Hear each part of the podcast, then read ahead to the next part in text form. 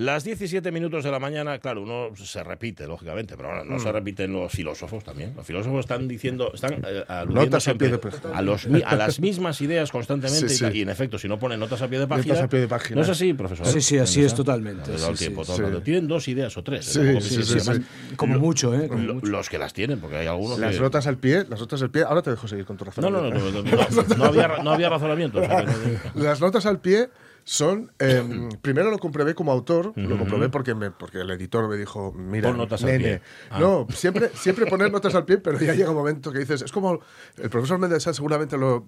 vas a ver ahora que de lo que hablo. Los libros de Acal. Sí, sí. Los libros de Acal tienen notas al pie. Hay más notas al pie Sí, son Sí. que tropezones. texto. ¿Qué texto, Sí, ¿no? ¿no?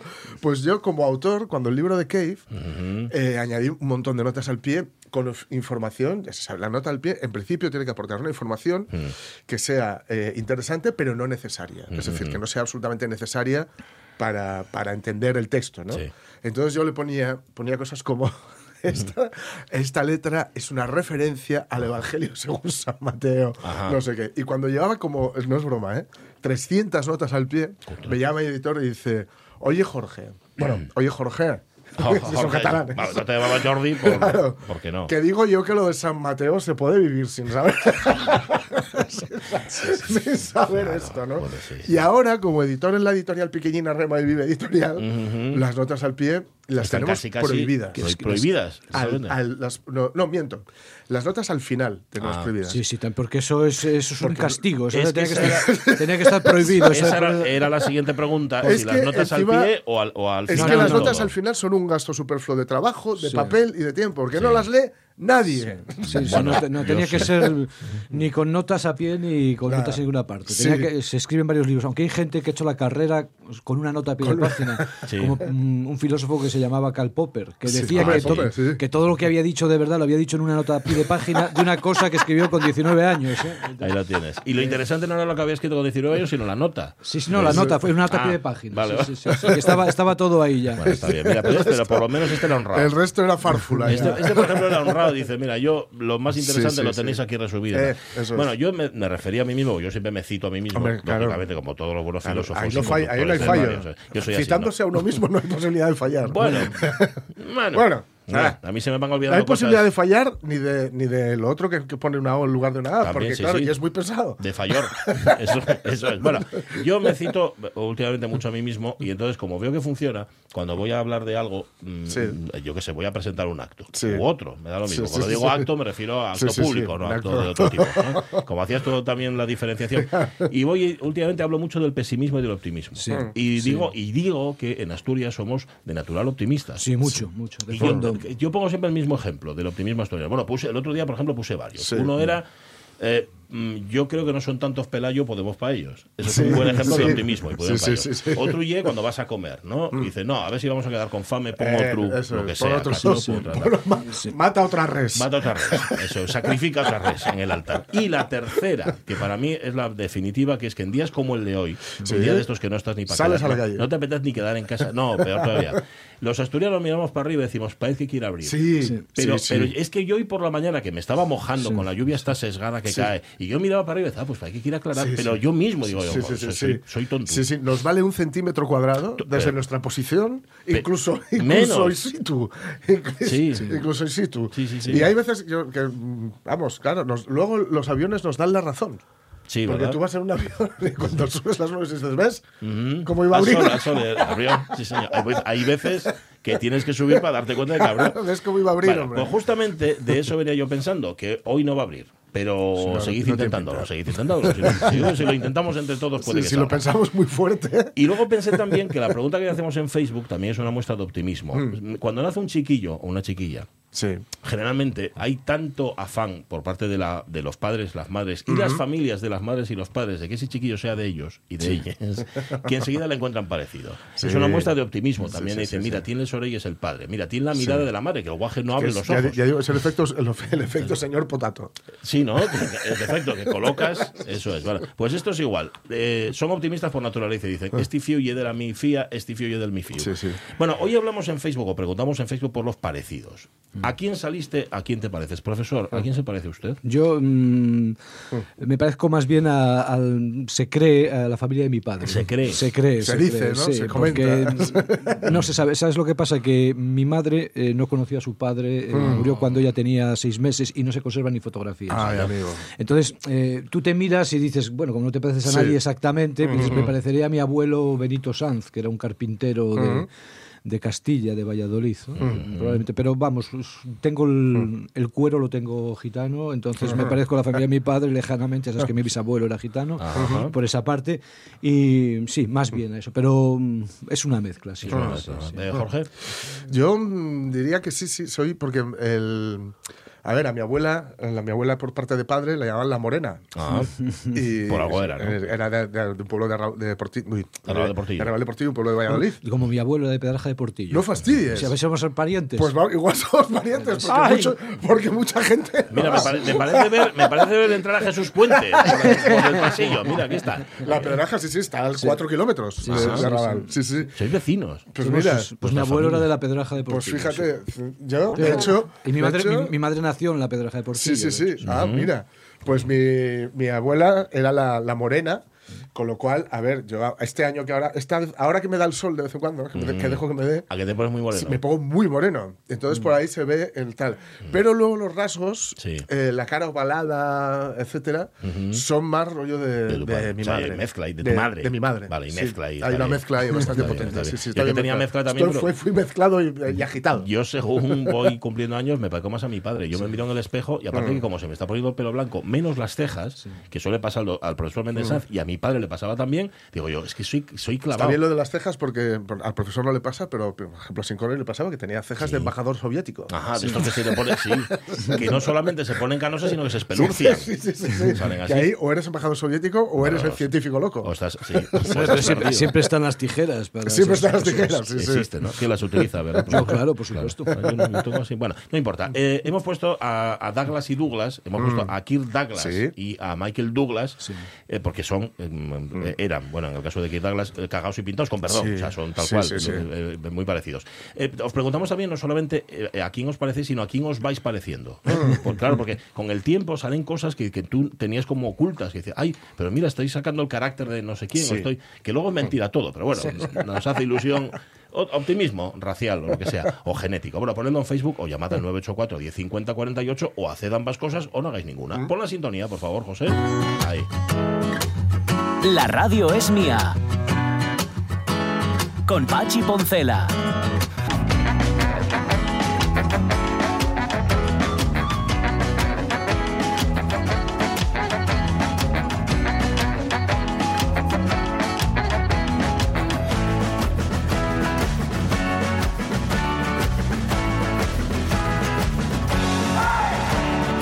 Fíjate que había apuntado yo algo aquí, pero debe ser que no lo apunté. ah, bueno, sí, sí, sí. En una nah, pero no tiene, ya, no tiene sentido ya comentarlo. Es que luego se me. Tengo aquí dos grupos de WhatsApp que Sí. he creado conmigo mismo. Ah, Sí. yo que- lo hago a través del Messenger. Bueno, también. ¿ves? igual. No, no, a, mí, a mí me viene muy bien porque así las cosas que se me. Sí, sí, antes las sí. apuntaban papelinos o no las apuntaba y se me olvidaban. Entonces he creado dos, una que es en general y otra que es para cosas de la radio. Y entonces si se me ocurre algo, lo apunto Claro. aquí y luego al día siguiente lo Claro. digo. Pero es que comentar esto no lo tiene. yo, voy a, yo voy a tener que hacer luego, mm, voy a hacer, utilizar el Messenger y luego hacerme un grupo de WhatsApp que explique lo que me he puesto en el Messenger. Porque hay veces que lo veo y es una palabra nada más. Ya, eso y leo ahí mm, antidiluviano. Y. Muy bien. ¿Qué, qué querido, qué he querido decir con esto? ¿Qué que iba a hablar? ¿De algo bíblico? Tal, tal No, vez. yo, yo es que algunas, algunas sí que son solamente una palabra, pero generalmente las pillo. Yo qué sé, Chalanoglu. Ayer quería Sí. hablar de Chalanoglu, Chalanoglu. el jugador este, oye, como Chalaneru. Que es turco, ¿no? El go- Sí, sí. sí, señor. Pues, va mi hermano, por cierto, mi hermano Juan con Mari, con Laura, mi sobrina, con Liu y su chico, Al y con. Leo al partido, Leo Sí. mi, mi sobrinieto, o como diantre se diga eso, Sí. Al partido de vuelta, Ujú. porque era una de las cosas, mi hermano fue ahí mirando cosas que hacer cuando se jubilara. Ah. De profe- es, es profesor de filosofía, era Sí. profesor Sí. de filosofía. Ujú. Y una era ver un partido del Barça en la Champions. Y cogieron este del Inter porque era chulo. Ah. Pero yo creo que mi, mi hermano calculó, bueno, para estas alturas estaremos medio clasificados. Ya. Ah, Mm. bueno, pues a ver, igual tiene va, más emoción. va a ser un poco tenso. No, no, mejor, pero mejor eso. ¿no? Hombre, sí, sí. Casa de tu hermano tiene que cuidarse, ¿eh? No Claro, claro, claro. Eh, está Jorge Alonso, está listo. Está José Rodríguez, listo también, bueno, Pachi ya sabéis, y el profesor Méndez San. Al que hoy le hemos desbaratado todos los planes porque mm, iba a hablar de la felicidad, Y, y pero... había, y había solucionado, lo peor es que había solucionado el problema de la felicidad. Ah, había ¿ah, encontrado sí? la respuesta, pero la vamos a dejar. No, no, no, no, no, no, no. Lo vamos a dejar ¿Esperamos día. 15 días entonces? Sí, vamos, puede esperar 15 días el mundo. y tal, ¿En serio? Sí, sí, sí. sí. Había tenía, vamos, me Sí, costó ¿no? ahí un buen, un buen rato, ¿eh? pero la encontré. Ya, lo que pasa que igual, claro, el tema del que, del que quería hablar hoy era justamente del optimismo y del pesimismo. Igual esa teoría sobre la felicidad se la dictó el optimismo al profesor Méndez Sanz. Probablemente, probablemente. Ajá. sí, sí. Em, Yo quería saber si somos optimistas o somos pesimistas. O sea, si es eh, eh, con natural al, al género humano serlo Esto- o es el ambiente todo. eh, Esto contamina. era, eh, sabes que una de las bases así de nuestra cultura es la medicina hipocrática. Ajá. Y la medicina hipocrática mm, se basa en, en cómo lo que es el temperamento, el carácter, ser melancólico, ser alegre, ser eso, rudo, ser tal, se- es una combinación de los cuatro elementos, el fuego, la tierra, el aire y el agua, etc. Y eh, luego mm, el calor y el frío que van construyendo ahí la realidad. Entonces, de alguna manera se van de- delineando una serie de temperamentos. ¿no? Y entonces el, el pesimismo y el optimismo probablemente, sabes que hay una diferencia históricamente, se explicaba así entre temperamento y carácter, que el Sí. temperamento es como constitutivo y el carácter se puede modular, por eso se decía que el hábito imprime carácter y Sí, estas eso es, cosas. ¿no? Entonces eh, hay una repartición de caracteres que está hecha a ojo de buen cubero, probablemente. Entonces, mm, probablemente el carácter melancólico, que sería, eh, o el te- temperamento melancólico, pero que sería lo que se correspondería con el pesimismo estructural, decía Teofrastro, que era un pensador de estos, que era mm, relativamente minoritario. Nosotros diríamos como el 10%, el pesimismo radical, que era la gente que se dedicaba a la filosofía y a la religión. Y eh, el optimismo radical probablemente sea otro 10% y el resto esté en curva de Gauss metido, metido por el medio, depende, depende del día. ¿no? Estas cuestiones de, mm, también del carácter como algo determinado genéticamente o algo ambiental están siendo ahora también moduladas por estas cosas que se llaman la epigenética y estas cosas, que dice que en realidad lo ambiental se imprime también en los genes casi directamente y se, se transmite. ¿no? Depende mucho, y esto se ve en el estallido, ya hablando así de cosas más serias. O sea, aquí eh, realmente lo que es importante no es un pesimismo, un optimismo de fondo, etcétera, sino su expresión. Entonces, eh, ¿cuáles son los umbrales? realmente en los que es significativo el pesimismo y en los que es significativo el optimismo. Entonces estos umbrales sí que dependen en gran medida de, la- de las circunstancias, sobre todo sociales. ¿no? Por eso en épocas de pandemias cunde el pesimismo, cunde la enfermedad y en épocas de bonanza pues todo te sale recto. ¿no? Como decía la gran canción de Loquillo, ¿no? Y para mí la vida que me quema Sí. después- y para ti la vida que te La- lleva. la vida ¿no? que te lleva. Que hay momentos así. Entonces, hay aquí, o sea, como siempre nosotros en filosofía no puedes, a- y en la vida en general, no puedes apostar todo a una carta. O sea, aquí no hay una cosa, no hay una pastilla, no hay un sitio donde aprietas la tuerca y se arregla todo, sino que son fluctuaciones. Entonces, lo importante es eh, controlar las expresiones de las fluctuaciones y moverte en las expresiones que de alguna manera llamaríamos optimismo moderado, porque el optimismo extremo también es eh, antivital. Vale. ¿Y hay ideologías optimistas y y ideologías pesimistas? ¿O sencillamente Sí. personas que son optimistas y personas No, y- tam- sí. También hay ide- ideologías que son pesimistas, ¿no? Por ejemplo, mm, el cristianismo en ciertas expresiones es una filosofía, eh, igual que el judaísmo, eh, pesimista. En otras no, en otras el judaísmo es una filosofía totalmente optimista y el cristianismo también, pero en la estructura fundamental de la raíz en el cristianismo del pecado, de la encarnación de Jesucristo como sacrificio y la vida entonces orientada al sacrificio, hay un pesimismo de base, hay un pesimismo de base. Lo que pasa es que luego este pesimismo en la vida cotidiana de la gente allí del portillo, eh, de, nuestras bisabuelas y tal, Sí, sí. se trenzaba con esta forma de solidaridad y estas formas de vida que apuntaban a cierto optimismo en y además en aquellas circunstancias terribles que explican también el pesimismo, ¿no? Por ejemplo, eso mi, mi abuela, que eh, era de por allí Mm. Sí, también, pues tuvo 13 partos y le vivieron cuatro o cinco hijos. Y mi bisabuela eh, igual. Entonces, Claro. eh, eran circunstancias de mucha dureza de mucha- y, sin embargo, eh, no había un pesimismo puro, sino Mm. que había este trenzamiento. Ujú, claro, también es verdad que si se te mueren de 10 Sí, hijos, se te mueren claro. 5, ya estás avezado a que se te mueran Sí. los hijos. Cual, ni siquiera eres pesimista y Claro. dices, bueno, pues Sí. No, do- es lo que surja, es la naturaleza. Sí, Claro. eh, es las formas que tú Sí. te adecuabas. Entonces, el cristianismo, por ejemplo, sí es una visión Mm. pesimista, estructural. Luego, por ejemplo, las filosofías como la filosofía de la ilustración, que está en la base del pensamiento norteamericano, por ejemplo, Mm. Sí. Mm. es una filo- o del pensamiento republicano francés, es una filosofía optimista. Es o la- vital. ¿no? Sí, sí, vital, sí. O, la filosofía en el mismo sentido que anima al mundo de los sajones, de los Sí, sí. ingleses, ¿no? que son filosofías de optimismo vital, ¿no? donde tú no dices yo no sé chino, sino todavía no sé chino. Claro. ¿no? O sea, tú siempre estás ahí Sí, sí. dispuesto a. Lo malo de ese, tipo de filosofías es que luego te puedes dar contra un muro ¿no? de realidad y la frustración es salvaje. Sí, porque sí. es el, el- el- esta balanza que tienen muy desequilibrada en Estados Unidos del winner y el loser, el ganador Sí. y el perdedor. ¿no? Porque está eso llevado al extremo, claro, porque en el fondo luego, en vez de mantenerte en un término medio, que fue lo que hicieron más los ingleses Claro. probablemente, que son más moderados, las- por lo menos las clases altas, que también tenían el riñón cubierto, como Carlos, ¿no? como el rey Carlos III, en Estados Unidos sí se exacerbó porque esto eh, se convirtió en una cosa como, como estructural, Era, ¿no? claro. como una sustitución de las antiguas aristocracias europeas que eran de dinero y de sangre, allí por la aristocracia del triunfo. Entonces Claro. se dividió una cosa que era. Uniforme más o menos, se dividió en dos partes que son incompatibles, que es o ganas o pierdes, ¿no? O eres de Jerez, Claro. cuando eres de Jerez ya sabes, como decían, que en Jerez o eres eh, Domecq o eres caballo. ¿no? Sí, Pues- eso es. pues Eso esto, es. pues esto es, es igual. Entonces Sí, esto sí. lleva que y, y lo que lleva luego es a un sufrimiento muy grande también, porque eh, realmente el discurso, como es un discurso de la libertad, hace que la narrativa del perdedor no compute Sí. y por lo Mm. tanto tú sufres doblemente, sufres por haber perdido y por ser perdedor. ¿no? Y, y no hay cierto peligro también la- el magnetismo de la figura del perdedor, quiero decir. A mí, por ejemplo, eh, La senda del perdedor de Bukowski y, las- y los discos de Tom Waits que escuché en Claro. mi tierna postadolescencia, que, que aún perdura, pues eh, me hicieron mucho daño. Ahora, visto en perspectiva. Porque Claro. creías que era guay, que era por- cool. Porque yo digo, ostras, yo me veo ahí. Yo- ser- yo tengo- ser este. y, me, y me esforcé sin darme cuenta para estar ahí. Estar ahí. Sí, Oh. porque era un per- pero date cuenta que ahí es la eh, es como decía Levinas que la, la nada es un ser tachado, ¿no? O sea, realmente el perdedor es un vencedor tachado, o sea, que es la misma lógica, o sea, Claro.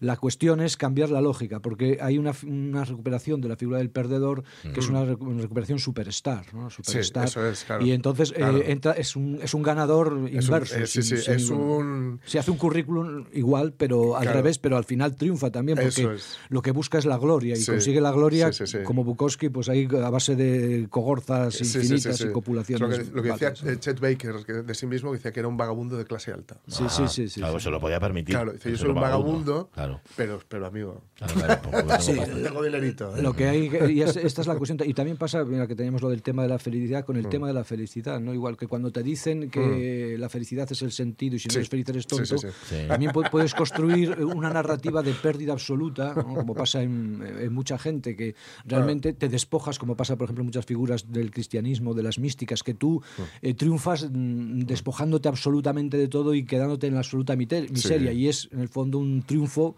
por elevación. ¿eh? Sí. Yo estaba pensando, eh, hablando de ideologías optimistas y pesimistas, ahora durante la pandemia, claro, eh, recibíamos mensajes de una crisis es una oportunidad. oportunidad. ¿no? Sí, Por sí. ejemplo, eso te lo decía Chupito. personas que Cada vez suelen- que escuchaba Sí, eso, sí. tomaba un el chupito. chupito. Personas que tienen que tenían casa con jardín y Sí. con Claro. jardín grande, ¿eh? Y, pues, Sí. no, no, no tenía ninguna parcelilla, un No, jardín no, grande. no tenían una huertina. Y entonces te estaban diciendo que esto que estabas sufriendo realmente no lo estabas sufriendo, sino que era una prueba para. ¿es- Sí. ¿Eso es El- optimismo o El- sencillamente es bueno, otra eso cosa? el, el- el primo de cierta presidenta lo dijo, También. esto es una oportunidad Sí, y señor. efectivamente hizo un negocio con las mascarillas que no veas. Totalmente. Sí, sí, esto es un- pertenece al ámbito de los soez, como esa gente que Mm. distingue el tiempo de calidad del tiempo trivial, ¿no? Para en el cuidado de los hijos y estas Sí. cosas, pero Ah. que- donde desprecia a la gente vulgar que está todo el día con los hijos, ellos Sí. los duchan y los tienen allí un minuto y, Sí, sí. y son tiempo de calidad. No, esto es una una cuestión muy muy soez que claro eh, es una verdad trivial no porque en ca- en cada vez que se rompe algo pues se viene algo nuevo a sustituirlo pero simplemente son estas ideologías ¿no? que niegan el sufrimiento, que niegan el dolor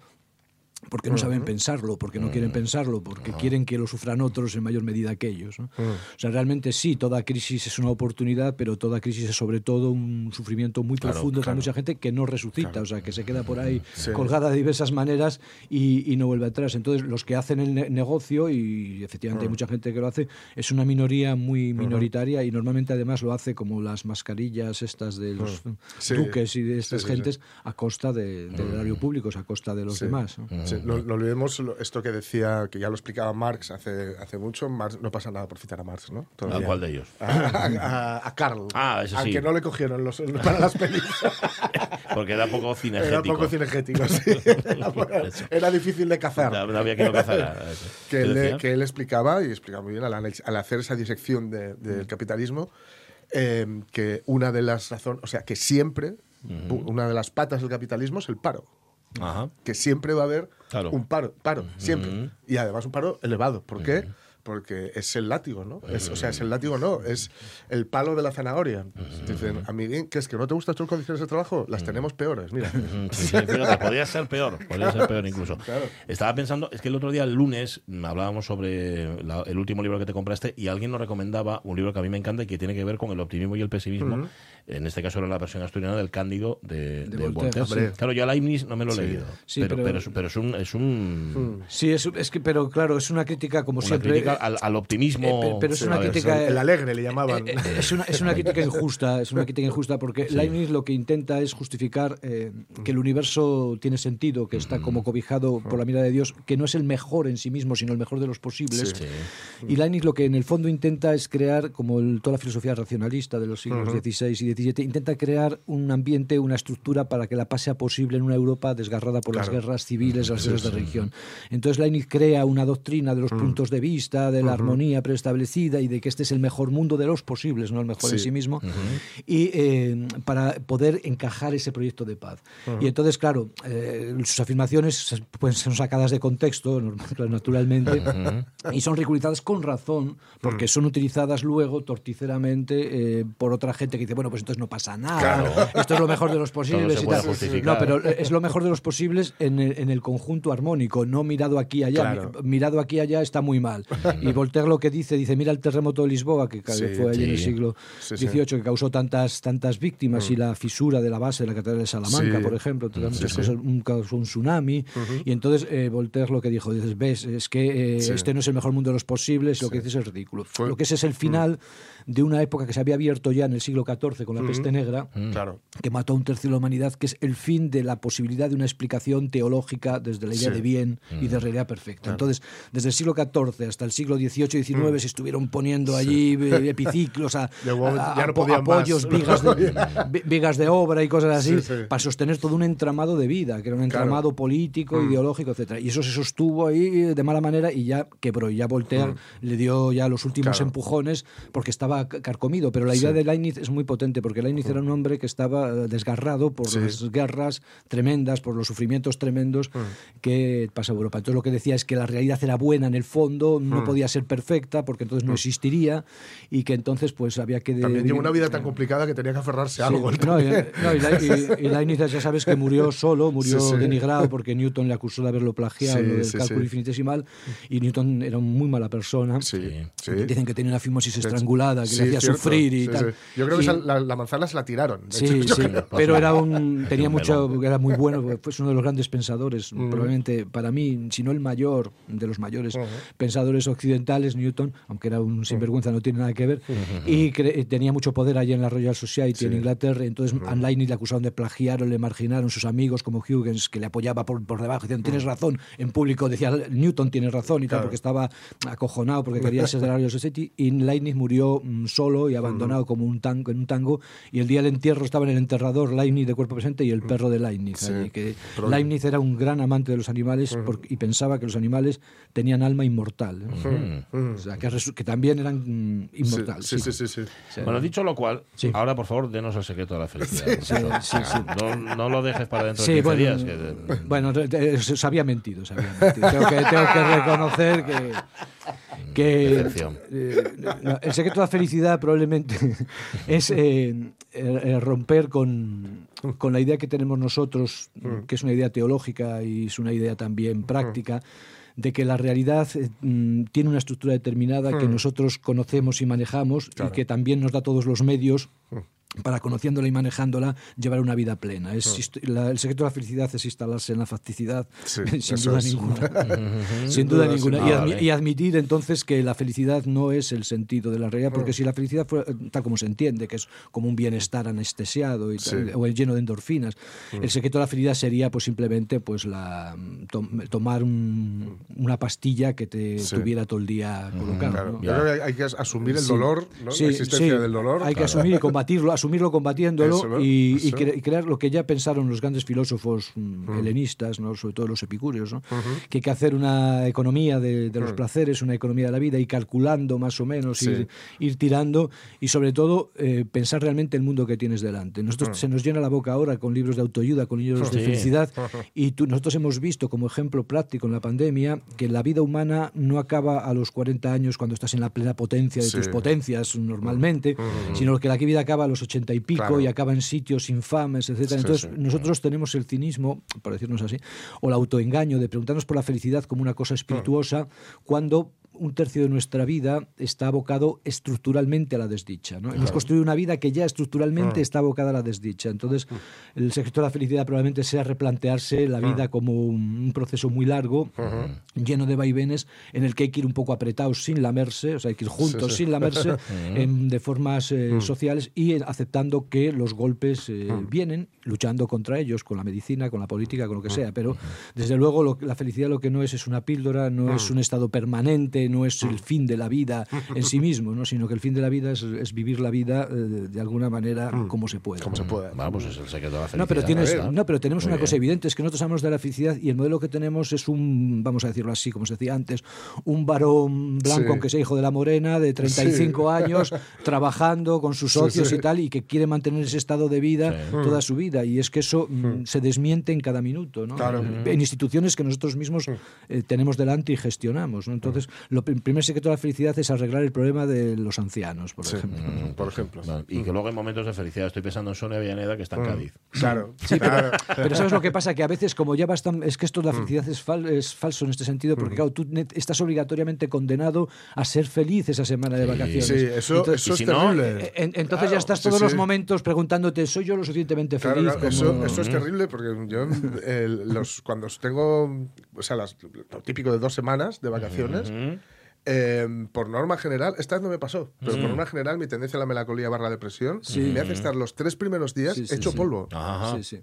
Porque por el rollo de decir, eh, estoy de vacaciones, ¿qué hago que no estoy... ¿Cómo, estoy cómo- que- cómo no soy feliz? co- Claro, claro, soy ¿cómo, feliz. ¿qué hago que no estoy exultantemente Sí, sí, feliz? Eso lo decía, tenía Epicuro una receta para eso, que él hablaba de los placeres en movimiento, que es el goce inmediato de Sí, las cosas, sí. y los placeres en reposo, que es la reflexión Claro, sobre lo que claro, has claro, hecho. claro. Entonces, la felicidad, por decirlo así claramente, Mm. eh, tiene varios, se dice de muchas maneras, Sí, sí, está sí. también en el gozo inmediato, pero está más bien en el balance, ¿no? Entonces, la felicidad sería poder terminar tu vida, Sí. después de todos los accidentes, las vidas y las batallas, diciendo, pues bueno, más, o, más o menos, sin ser Mm. No ni optimista mal. ni pesimista, ni más Sí, o sí. menos, pues ha merecido la pena vivir. O sea, nosotros normalmente Mm.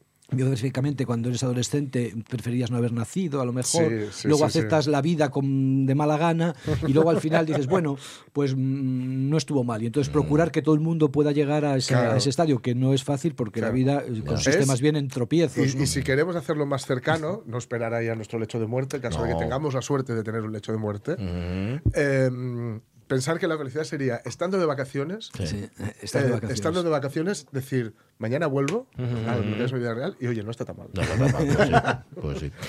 Gracias, profesor Méndez Sanz. Bueno, de nada. Acabamos hablando de la felicidad, empezamos con el Ah, optimismo ah, y el ah, pesimismo. Eh, estoy, estaba acordándome ahora de una cosa de Les Luthiers, que por cierto están en Oviedo estos días. Sí. Actúan hoy otra vez. Eh, el séptimo regimiento, que hay Sí. una canción que cantan que me hace muchísima gracia, dice, las bombas caerán a nuestro alrededor y alguna caerá donde estemos nosotros. Claro. Esa era la canción del claro. eso, eso, seguro. Eso, seguro eso fijo. Claro, claro. en 15 días, más, feliz, más profesor Méndez Gracias. Y más felicidad. 11 menos 25 se para José, que nos vamos a la revista de presa. Bueno. La radio es mía. ¿Has tenido que chivarte alguna vez? ¿Has tenido mucho chivato o mucha chivata a tu mm. alrededor? Porque a todos alguna vez nos ha tocado. Ni, ni, ni, ni, ni, ni, ni, ni. Sí, Además sí. en ese tono. Que mm. no, no le entiendes lo que dices, solo entiendes. Ni, ni, ni, ni, ni, ni. Es así. Con Pachi Poncela.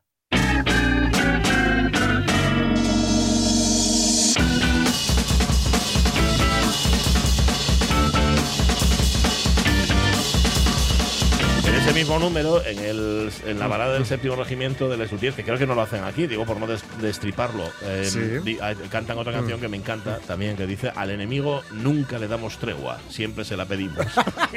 también, también es otro Me encanta, grandísimo me encanta, momento. Vayan a verlo, si no los han visto nunca, aprovechen. Sí, sí, Yo sí. esta vez no fui porque no tenía perres, pero es que si no, hubiera Yo lo verlo. pensé, pero me suele ocurrir. O, o- o con la, vez que pude, Ajá. Ya. Vaya. Ahora, por cierto, por cierto, em, me han contado de ayer Mm. Del Requiem sí. estremecedor. Sí, ¿verdad? No, no, no, en fin, no esperábamos algo menos. Ah. Yo me estremecí, te lo Sí, puedo ¿no? asegurar. Sí. Vale, vale. Eh, vamos a contaros noticias de este día, de bueno, de este día, de otros días, De o sea, otros, cosas sí, que han sí. salido. Son Salieron este ayer. día, salieron ayer. Estas estaban ahí y las ha cogido Jorge Alonso y las convierte en la revista de prensa que empiezan con la fauna. Por favor. ¿Tu gato no te hace caso? Mm. Es por el león que lleva dentro. Creo que he visto a un tito gatito. Mira, Ahí está, el lindo gatito. un dito, dito gatito. Eso es. Eh, los gatos habitan con nosotros desde hace, agarra, agarra y vos, 3.600 años. Claro, como son tan discretos, no nos hemos dado Claro, cuenta. claro, no nos hemos dado cuenta, pero llevan ahí alrededor azorratados, agataos. Están ahí agataos. De hecho, eh, quien vaya a ese, a ese eh, maravilloso monumento al expolio que es el British Museum, Ajá, verá la multitud de, de momias de gatos. Mm. Hay una barbaridad. Ah, los momificaban. Pero claro, los momificaban, que porque era más baratín. Claro. que sí, sí, sí. Claro, al, al- al al abuelo lo momificamos, no que lleve mucho dinero. Le hacía- no, Vamos o le- a o- momificar a Missy. O le salían dos por uno, ¿sabes? Claro, igual momificaban claro. Por, por cada dos parientes modificados, le modificamos un gato. Pero si está vivo aún. Ah, no importa. Tiene, míralo. Ven por pisarlo. Eso es. Vale. Bueno, pues eh, eso, no, no están desde hace 3.600 años, perdón. Más. Están desde hace 10.000. ¿Ves? Discreción. Desde hace 10.000. Eh, dice que son amados y odiados a lo largo de la historia. Ayer ya comentamos una de las diferencias eh, Sí. que hace que sean eh, ¿no? esto de los perros y los gatos. Un gato nunca te va a traicionar, nunca, va a decir que llevas drogas encima. Ajá. Eh, deidificados, deificados, perdón, en Egipto, por eso se les modificaba. Y demonizados. No olvidemos cuando el. el- ay, ¿cómo es? El Maleficarum, el Reino Maleficarum, el Martillo de las Brujas, Ah. el libro que era un poco la guía para localizar brujas y que fue sobre todo utilizado en Salem y no tanto en Europa, em, los, los identificaba con el diablo, a, la- a los gatos, sobre todo a los gatos negros. Por eso ahora decimos que nos da mala suerte y todo esto, ¿no? Y se hicieron un lugar en nuestras vidas manteniendo lejos de las cosechas a los roedores, que es por lo que nos gustan. Es una simbiosis. Claro, ¿vale? claro. Bueno, en las cosechas y ahora, yo, Ahora lo, yo lo también. comentaba el otro día, en los hoteles, a mí siempre me llamaba la atención que hubiera Sí. tantos gatos en torno a los hoteles en, sí, en destinos sí. turísticos, claro. Claro. Tienen a raya la Mantiene- población ahí está, roedora. ahí está. Ni más ni menos. Sin embargo, dice que más que domesticarlos, a los gatos les hemos dejado convivir con nosotros. Dice que son el único animal doméstico que no se rinde a nuestro dominio. Eso es verdad. Ya digo que, que no se rinde a nuestro dominio y que, como ya he dicho en varias ocasiones, un gato no vive en tu casa, tú vives en la de él. Desde su punto de vista. Lo que pasa es que tú, tú, eres- tú tienes la opción de no darle de comer y aquí entonces se- se fastidia la, pues ya, pero ya se buscará la comida. Pero ya se buscará la comida, efectivamente. Eh, quienes tienen gato en la zona rural ya saben perfectamente lo de los regalinos. Que te hacen? Ah, sí, que sí. te vienen con, Claro. con, con gatinos, con pajarinos, sí, sí, claro. ahí. y te los dejan ahí y, y es un regalo que te, Sí. que te trae. Claro, claro. Es- Están dejando de comerlos ellos Sí, para dártelo para a ti. dártelo a ti. No hace falta que te lo comas delante de él. ¿eh? Ya, Puedes ya, no ya. comerte el rato. Es que esa sería la Puedes segunda hacer parte. como que te lo comes. ¿Eh? Haces un poco el Diana. De, al Diana, no, no de Gales, ¿eh? de, V. Sí, coges Y te lo pones así de perfil. y Mm, haces como qué que te- rico. ¡Ay, qué rico! Ay, Gracias. mm, ah. Gracias, mi Cifú. Toma, to- toma una caricia. Cómetelo. Cómetelo. Humano. Humano. Te estoy viendo. Pues no sabía que lo dejaban de regalo, Sí, pensé sí, que lo dejaban de- por fastidiar o algo. No, por- no, por no, costumbres que tenían. Lo dejan de regalo, lo dejan de regalo. Sí, sí, es Vale, un, es un detallín que tienen. En fin, em, lleva un león dentro. A mí me encanta ver caminar a es- los es- gatos, es la forma de desplazarse, digamos. eso Es, es- es maravilloso. Yo los, los tres que tengo por casa, claro, puedo ver gatos pa- pa- caminando 24 horas. Constantemente. Bueno, yo sobre todo cuando se van, porque me da sí, mucho. tiene- una elegancia. Sí, son muy, muy elegantes. Bien, atención al siguiente Sí. titular que os va a llenar de orgullo. Esta es la mejor ensaladilla rusa de España y es asturiana. Es muy buena la ensaladilla rusa. Sí, señor. Sí, señor. Y la, y la que es asturiana Y la más. que es asturiana más. Sí. La patata está hecha al horno y se machaca con mayonesa, pimientos, el piquillo asado y aceituna, además de emplatarse con ventresca de bonito, así gana mucho, claro. Piparra encurtida casera, cebollino y aceite. Estos son los ingredientes de la mejor ensaladilla rusa de España, que es un plato que es obra del asturiano Pello Noriega, chef del restaurante eh, Castro Gaitero, en Llanes, Ajá. que ha ganado la quinta edición del Campeonato Nacional de Ensaladilla Rusa celebrado eh, ayer en el Congreso San Sebastián Gastronómica, Muy con bien, K. muy bien. Que yo he de decir que me gusta tantísimo la ensalada rusa que a nada que la chica de la que soy marido se anime, yo Mm, sí. voy a ir a probar esto ¿Verdad? Vale. a Llanes, vamos. Está bien. eh, pero También ta- te digo, en ¿Pero serio, la haces tú? ¿Tú, tú la haces? No. eh, la hice alguna vez, pero No es lo mismo, ¿eh? No, No no, no, no. Yo creo que, claro, a ver, esto seguro que la- está la mezcla, las proporciones y todo, pero echarle ventresca es un poco trampa, ¿eh? Bueno, es que apartas el- la patata, ¿sabes? Sí, pim pam, pim pam. Es un poco- y, con, y con piparras, además. y con piparras caseras. y pimiento y tal. asado. bueno, que- Es que. Ya, ya, ya. ya, con- Esto es como. Con no buena sé. piparra bien se cocina. Claro, claro. pertenece- Eso sí. Eso es como ir a un concurso de tortillas como los que tú, en los que tú estás de Sí, jurado. sí. ¿no? Y, que, y que uno lleve una tortilla muy mal hecha, ¿no? pero que Ajá. lleva encima 200 gramos de caviar. Claro, dice, "Mm, apartas la tortilla y, y- y Está el caviar". buenísima esta Pues mira, no he ido ¿no? yo todavía a Castro Gaitero de Llanes. Si vas tú antes, Sí, sí, sí, sí. Ya, te ya cuento, me contarás, Ya te pero cuento, bueno, ya te sí, sí, cuento. sí, sí. Este A fin ver. de semana, bueno, el lunes ya os contaré a ver qué tal la vendimia en Cangas de Narcea. Ay, es verdad que es cierto. que, que voy, voy para allá ma- mañana. ¿Qué tiempo vais a tener? Pues Bien, da muy ¿no? bueno. Da bueno. Da ¿eh? 23, 24 grados. Aquello es un microclima. Ya, sí, sí, Sí, sí. para bien y para mal. Para bien y para mal. Sí, sí, sí. Bueno, te caiga todo el microclima encima. Sí, sí, sí, sí. Pero voy a hacer ahí que, tenía ganas una. mm, la ruta del vino que tienen, hacer una cata ahí con sí. maridaje y tal. Acuérdate de escupir, ¿vale? Sí, sí, sí, sí. Porque si no, igual, no, igual el lunes no os cuento nada. Igual la satisfacción de volver el lunes no se te logra. Sí, sí, sí. Hay que tener cuidado Claro, con esto. claro. Vale. Eh, oye, ¿qué, qué le ha pasado a Rosalía? Ah, Tercer pues titular. Rosalía pide a sus fans que no le lancen objetos tras recibir un fuerte golpe. Mm,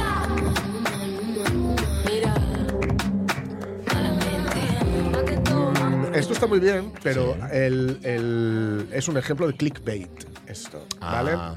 El fuerte golpe fue con un ramo de flores. Bueno, de- de- desde donde te lo lancen. Claro. O sea, si eh, fuera un ramo de cactus. Claro. mm, Depende de lo que sean, efectivamente. Si es un ramo de flores de geranio que lleva el geranio incorporado Ya, y te lo azotan claro, que en la zaga. cara, pues mal, ¿no? Pero en este caso, bueno, ramo de flores. En todo caso, a ver, yo esto se hace con la mejor de las intenciones, en este caso, digo, digo ¿eh? Sí. Y es muy, tiene mucha, digamos, eh, está muy enraizado, que esto se hacía antes con las mal llamadas folclóricas, ¿no? Ajá. Esto de lanzar los- las flores al sí, sí, sí, escenario, sí. Ujú. o en la ópera, también, también, también. o dejar Ah. el ramo de, de flores tal, ¿no? Pero entonces, bueno, pide que no se, que no se lance nada porque, claro, tú, aunque sea con las mejores intenciones, pues, hombre, también, más que nada es, el- es la, la mala leche repentina que te entra, ¿no? Eh, Si sí. te un poco- O sea, acabo de dar un concierto. y me lanzas un ramo, me das en la, en la Yo cara, entiendo ¿no? el detalle, chica, pero. Entonces, Vale. esto, por ejemplo, no tiene nada que ver con lo que le ocurrió al Liam Gallagher, cantante de los Oasis, ¿Qué le o? Oasis, aquí en Gijón, que, bueno, ya venían un poco envermados porque no venía Noel, el hermano, Ajá. estaba en una fase de peleas, ¿no? Y le tiraron una botella, tiraron al escenario una botella, una botella de agua, eh, vacía o semivacía, porque ya sabéis que por eso te, quita- te hacen quitar el tapón, para que si la, lanzas que se vaya Sí. vaciando por el camino, y le dieron la cabeza. Uf, aquí en Gijón. Bueno, aquí en Gijón. Aquí en Eh, Gijón. allí en Gijón, Es que sí. parece que aquí en Gijón es un sitio. claro, ¿no? En Gijón. Y el tipo amagó con. Era la tercera, cuarta canción, y amagó con irse. Ah. Y si se va, nadie le puede reprochar nada. No, no, no. La verdad es que te tengo un. Y irse no se fue, pero el concierto duró otros cuartos de hora. Sí. Sí, sí. Bueno, igual si hubiera estado el otro, hubiera dado un poquitín Claro. más. Eh, estaba pensando también cuando le tiraban a Jesulín la, la ropa Ah, la interior. ropa interior. Sí, sí, sí, sí, Sí. La ropa interior. Nada, se me habían ocurrido cuatro burradas. Nada, pero no la digas. ropa interior. eh, eh, pero es que eso. Mm, no olvidemos que él, para fomentarlo, hizo una, una corrida con perdón que era solo para, para mujeres. Sí, es verdad. Es verdad, es verdad. Es uno de los momentos álgidos de, de la historia popular de España en los 90. Ajá, ajá. Jesulín haciendo aquella corrida. Lo que nunca supe es si habían, si llevaban la ropa exprofeso Sí. en una bolsina o era la que Es- llevaban espero puesta. que sí. o sea, ¿no? espero que sea la opción. La- la- la opción de primera opción, ¿no? La opción de la bolsina. Ya, espero. ya, ya. Bueno, pues nada, tened mucho cuidado, mucho cuidado con lo que tiráis. Lo de tirar flores está bien. Pues y sí. si no, haced la, la que ya hemos contado tantas veces, la de Pepe Colubi con Sí. Rocío Jurado, la, la célebre, la plaza de la catedral, que él cuenta con tanta gracia que yo voy a resumir muy breve, muy breve. Dice, yo estaba en la plaza de la catedral en un concierto de San Mateo, Rocío Jurado estaba ahí, esto lo cuenta Pepe Colubi, y en esto que veo, yo estaba, claro, en primera fila, por razones que se desconocen, él estaba en primera fila viendo a Rocío Jurado hipnotizado absolutamente por ella. Sí. La estaba viendo cómo cantaba, cómo se movía. Y en estas, que debió de ser el influjo de, de Colubi, de la mirada, Sí, sí, sí. se le acerca Rocío Jurado. Lo cuenta muy bien Colubi diciendo con unos cercos de sudor. En el vestido de folclórica, porque claro, llevaba entregada Claro, igual hacía dos horas. claro. Y se acerca a mí y me dedica a lo que está cantando, que debía ser algo pues Ostras. amoroso, algo muy tal. Y mirándome a los ojos fijamente y sí que se acerca y que le veo el sudor, le veo todo. Y claro, ¿yo qué puedo hacer en ese momento? Cuando se retiró, lo único que pude decir fue. ¡Guapa! Y ya está. Guapa. Pues mejor tirar cosas así. Eso es. Piropos, eso es. cosas Y bonitas. aplaudir siempre funciona. ¿eh? Sí, sí, sí, sí. Aplaudir siempre funciona e incluso. Eh, que a, a mí me parece muy emocionante cuando la gente se pone de pie aplaudir. Sí, eso es muy, muy, muy emocionante. Sí, señor, eso es verdad. Sí, sí. No dejes ver al de atrás, pero si No hay al de motivos, atrás, sí, si hay motivos está bien. Sí, sí. Em, a- aplaudir que yo he visto, Mm. ya me, me consta, en, bueno, en los de clásica desde luego. Mm. en los de pop ya no sé, pero lo- la manía de no aplaudir, o sea, gente que se queda Sí. así, Eh. a ver, el público, eh, perdón, el, el artista espera el aplauso. Estás esperando el aplauso. Claro, espera su caché, Estás- pero espera el eh, aplauso. Eso es, estás esperando el aplauso. Y en los conciertos de, por ejemplo, de jazz, sí que es cierto que hay que saber dónde aplaudir. Eso es muy complicado. Hay que saber dónde aplaudir, porque Sí. si no puedes aplaudir. Nosotros, el otro día, haciendo el homenaje a Antonio Vega en, el, en el club de Made in Earth, que, Sí. que normalmente eh, lo, que, lo que programa es jazz, claro. Eh, eh, Rosana, que es un amor que está allí y tal. em, por ejemplo, cuando la gente se ponía a aplaudir y la canción no había terminado, hace porque claro, todavía tiene la cosa del Claro, jazz, de claro. que el, el final es parte de la canción. Hombre, pues sí, y en la música clásica igual, tú no te pones... Lo que pasa es que hay muchos que empiezan ya dicen bravo para que... Para que sepan Se que, nota, que tú claro. sabes que es el final. Eso, se- eso se ve bastante, sí, sí, es bastante habitual. Pues aplaudan, aplaudan, que es el Eso premio es. de, del Eso, y no lancen cosas, no, aplaudan. No tiran cosas. 10 y 47, casi 48, vámonos al cine.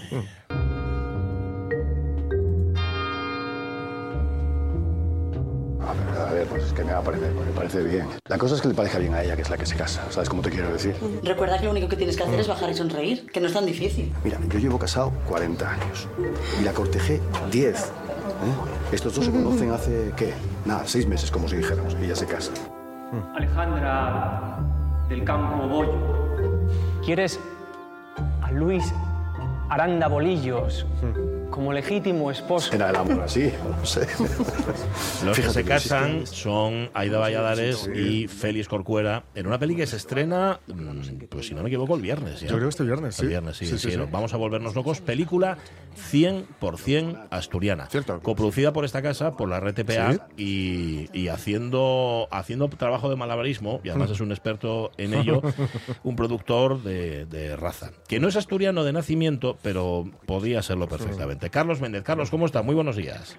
Hola Pachi, ¿qué tal? Bueno, porque tú eres gallego, pero en Asturias llevas, bueno, ni me atrevo a Sí, decir años, ¿no? bueno, ya llevo como 17 años en Asturias con Bueno, mujer y bueno, hijos bueno. asturianos, o sea que... Todo, todo asturiano, sí señor. señor. 100% asturiana, todo es asturiano en esta peli, Carlos. Sí, sí, todo, absolutamente todo. De- desde los actores al equipo técnico, eh, localizaciones, Hmm. eh, bueno, eh, la financiación, todo es asturiano, o sea, no hay nada que sea, que sea de fuera lo, con lo cual es una especie, la moraleja de todo esto es si se puede, es decir, se puede Sí. hacer cine y se puede hacer aquí en Asturias, vaya.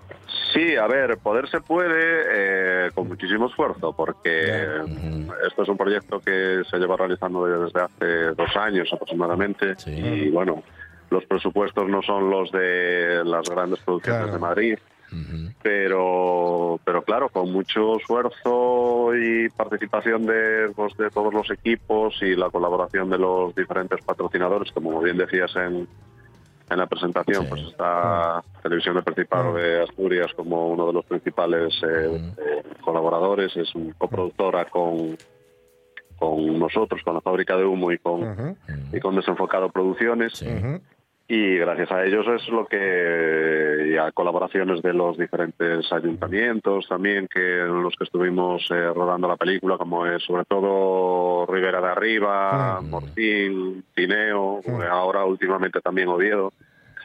Pero bueno, gracias a ellos es eh, lo que se consigue hacer la película y como decías también haciendo unos malabares bastante particulares. Claro, es que no lo decíamos, no lo decíamos a circo. que claro, Claro, tiene, claro. tiene que ser un poco. A ver, yo creo que en cualquier producción o en cualquier producto Sí. audiovisual, el productor es el, el que tiene justamente que hacer que todo encaje Sí. para que se pueda poner en marcha. Porque si no se levanta esto, o sea, si, si, si no se crean las condiciones, esto no se puede levantar, ¿no? Esto es así. Mira, yo eh, te puedo asegurar que durante más de un un año, mm, prácticamente no hubo ni un solo día que no revisara algo del presupuesto. O sea, todos los días te levantabas y estabas ahí diciendo, bueno, tengo que ajustar esto, tengo lo ajusto por aquí, lo ajusto por allá, pero vamos, Sí, sí. te lo digo, ¿eh? O sea, to- prácticamente todos los días. Pero- Dedicaba 5 o 10 minutos de mi tiempo Mm. para, para ajustar cosas y... Porque es que es imposible, porque si no, date cuenta, con los presupuestos que manejamos nosotros, no... no- ¿De, de no- no de cuánto podría hablamos? manejar. ¿De cuánto hablamos? ¿De cuánta pasta? Más Sí, o menos, el, ¿eh? El presupuesto de la película al final son 80.000 80.000 euros.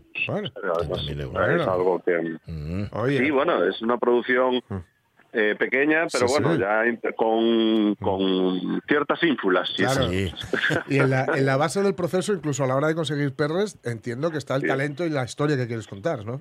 No, no, no, claro. O sea, tú intentas venderles una, una historia. A ver, en este caso, también lo decíais en el comienzo, el hecho de ser 100% asturiana es una manera también de acercarla a, a- a los, a los concejos y, a la- y a los patrocinadores asturianos para que para que puedan participar y que puedan entrar. De todas maneras cuesta porque al ser una primera producción eh, te conoce poca gente, entonces el, eh, temen por el riesgo del dinero, de dónde va a ir, cómo, cómo se va a financiar. Bueno, es un poco, un poco pelear con ellos para y a veces para ajustar cantidades ínfimas, pero bueno, Ya, es lo que ya. hay. Sí, sí, sí. Oye, era, era el debut en pantalla grande, es el debut en pantalla grande de José Luis Velázquez. Se, se notó mucho que era director novato. Cuéntanoslo, Carlos. ¿puede No, no, no, no, en, en absoluto, que va. O sea, él, vamos, está muy. Date cuenta que él lleva ya también mucho, cortometrajes. lleva mucho. Sí, sí, sí. y además muchísimo trabajo en videoclips. Sí. Y bueno, o sea, está muy fogueado ya desde hace muchos Yo, años. yo tuve la suerte, años. yo tuve la suerte de, de- de- de verle trabajar en un videoclip de, del agua, Mm. eh, el, el de ah, ah, no me acuerdo el nombre. De la- de- del agua. Sí, No, del, del del agua. Y, y, vamos, le ves con una solvencia y una seguridad mm, Sí, más allá. sí, y, el- y con algo muy chulo que es eh, confiando lo suficiente en su equipo como para cambiar sobre la marcha Mm. algo que estaba escrito. Sí, sí, no, yo te lo puedo asegurar. En mi caso, por ejemplo, que obviamente mis guerras eh, eran sobre todo con él y era claro, porque Claro. quiero esto y dice, bueno, no sé, eso Ya, me parece que no. es el, el vino de misa va a ser que no. peleón, ¿eh? No va a ser. No va a ser del bueno. Pero, pero después en el fondo era muy razonable y siempre Sí. decía, bueno, pues a ver, a ver si lo podemos hacer con esto y tal. Y entonces, claro, pues, claro. pues era bastante razonable. En el caso de Del Agua, por ejemplo, que además también colaboran en, la, en la película que Mm. Ah, participa, hay un par de Sí. canciones de, de Sil y de Gemma. Y que eso es verdad, que él, Mm. porque también tiene canciones, algún eh, un par de ellas originales para la película que hacen Sí. Mira, esta, ¡Hombre! esta, esta que está sonando, mira, mira, ahí la tienes. que no encajan las piezas. Soy un rompecabezas que no se puede unir. O sea que todo, todo, todo, incluso la música, la habéis ido a buscar a casa. Fundamental. Sí, sí, sí, por supuesto. Eh, Nosotros lo que queríamos era contar Mm. absolutamente. Bueno, Statons además era un grupo que nos gustaba y coincidíamos prácticamente todo el Sí, equipo. ¿no? Claro. Era un, Es que- un grupo que coincidíamos todos que nos gustaba y hablamos directamente con ellos, sobre todo también Mm. a través, los conocíamos a ellos, pero también con Enrique, Enrique Patricio de, de Sí. Management. Y eh, porque claro, hubo que crear sobre todo la letra de la canción que tuviera, Que ver. pues Claro. eso, cosinas Claro. que ver con el argumento de la película y Mm. bueno, un poco tirar por ahí. Sí. Y luego al final, la verdad es que yo creo que quedó una canción Sí.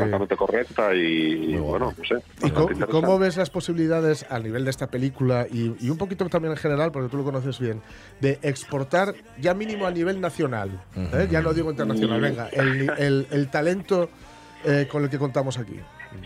No, no, a ver, el talento sí, se- mira, te doy el, dentro del equipo, eh, Sí. es prácticamente 100% asturiano, Ujú. pero sí es cierto que el, del un 30% de los Sí. actores directamente están trabajando en Madrid, o Claro. sea, no, no están Ya. trabajando aquí. Sí. Son asturianos, pero asturianos que están trabajando en Madrid. Sí, sí, Entonces, sí, sí. eh, con eso te digo que es muy exportable, incluso antes de que se Ujú. hagan producciones aquí. Si se hacen producciones aquí, pues será mucho más fácil exportarlo después a Claro, Madrid. Claro, claro. O sea, Y además se exporta con marca Asturias, claro, que lo efectivamente. cual mal no nos va a venir, digo, No. digo, ¿eh? No sé. No, no, no, eso está claro. Nos importa sobre todo decir, con calidad, ¿no? Que lo Claro. Es que muchas veces, eh, cuando pensamos en Asturias Mm. y lo relacionamos con el cine, pensamos en Asturias como escenario, como plató. Claro. Que eso, evidentemente, Claro. y hay muchos directores Sí, sí, y muchas sí, directoras sí. que lo saben. Pero claro, hay que ver la otra parte. Es que ¿no? además estamos viviendo, yo creo, además tú que estás metido en esto, lo, lo verás perfectamente. Vamos, tienes una, una atalaya mejor. Estamos viviendo un momento en el que el cine periférico, vamos a llamarlo así, el cine catalán, el cine gallego, el cine vasco, el asturiano también podría, ¿no? con, un, con, una, con un apoyo correcto, están viviendo, no voy a decir una edad de oro, pero vamos, que, que han arrasado en los Goya. Sí, sí, no, necesitan una estructura eh, también política y, Sí. y social, o sea, quiero Mm. decir, o sea, necesitan un apoyo de, de- tanto de las instituciones como de, mm, de, pues eso, de patrocinadores privados y de y de creer en el producto que tenemos Claro. nosotros, porque si no crees Claro. en ello, Sí. Claro, claro. Ni ni menos. Claro. Oye, perdona que te haga esta pregunta. ¿De qué va? Vamos a volvernos locos. Porque era- Yo he visto, yo he visto los trailers y tiene, tiene, Tienen muy buena pinta. Sí, señor. Sí, sí. Bueno, A Yo- ver, los no teasers, os puedo vamos. contar mucho porque si no haría lo, lo mítico, spoilers Sí, y, sí, sí, sí. y tal. ¿no? Pero bueno, es una... Y aunque seas el productor, no te lo iban a perdonar. Efectivamente. Nada, mira, es una historia de una boda un tanto particular en el que transcurren unas, una serie de cosas, mm, al menos de principio, bastante curiosas. Luego, Ujú. obviamente, tienen un fundamento y, y, bueno, habla pues eso, de temas como la soledad en, en la vejez, de las diferentes relaciones íntimas que se pueden producir. Bueno, el- es una comedia, pero tiene un trasfondillo. Ácido. Sí, Yo ahí ácido, siempre sí. tuve una pelea con el director porque él la consideraba más comedia, yo la consideraba más drama y al final hicimos un, un, un tráiler en el que Sí. peleábamos ahí con el tema de los géneros. Es una comedia, es un drama, es un thriller, es una película de fantasía.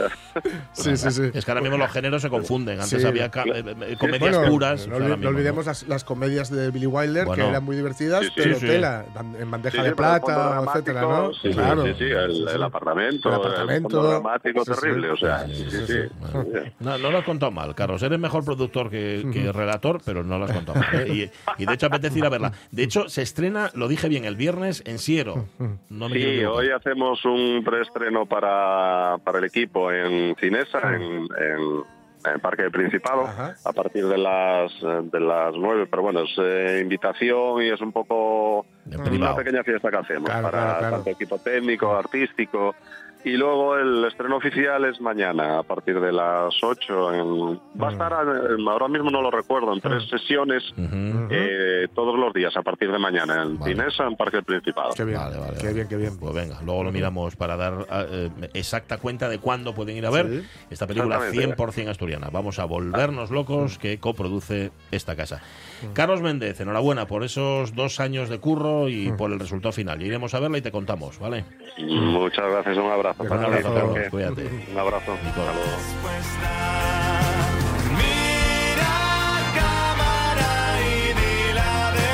Como le tengo además tanto tanto cariño a Félix Corcuera, me hace una Mm. Ya, ilusión verlo en pantalla grande, Sí, sí, verlo en. A ver, me hace mucha ilusión ver a cualquiera de... Pero claro, es que con Félix tengo Claro, claro. una afinidad mayor. Pero que es 100% asturiana, sí señor, que se hace aquí. Y luego, como decía Jorge, a ver si la Es que claro, es que si no parece que, a ver, no hay que hacer productos solo para el autoconsumo. No, Hay que hacer productos que ya que están tan bien hechos, se puedan exportar. Uno, por una razón, le voy a poner un poco mm, pase hierbas. Por, por compartir Sí. con la gente un trabajo bien hecho para que para que cuanta más gente disfrute, o sea, porque cuanto más gente disfrute, Hombre. mejor, ¿no? Mejora la balanza del mundo para que no siempre ganen los malos. Eso.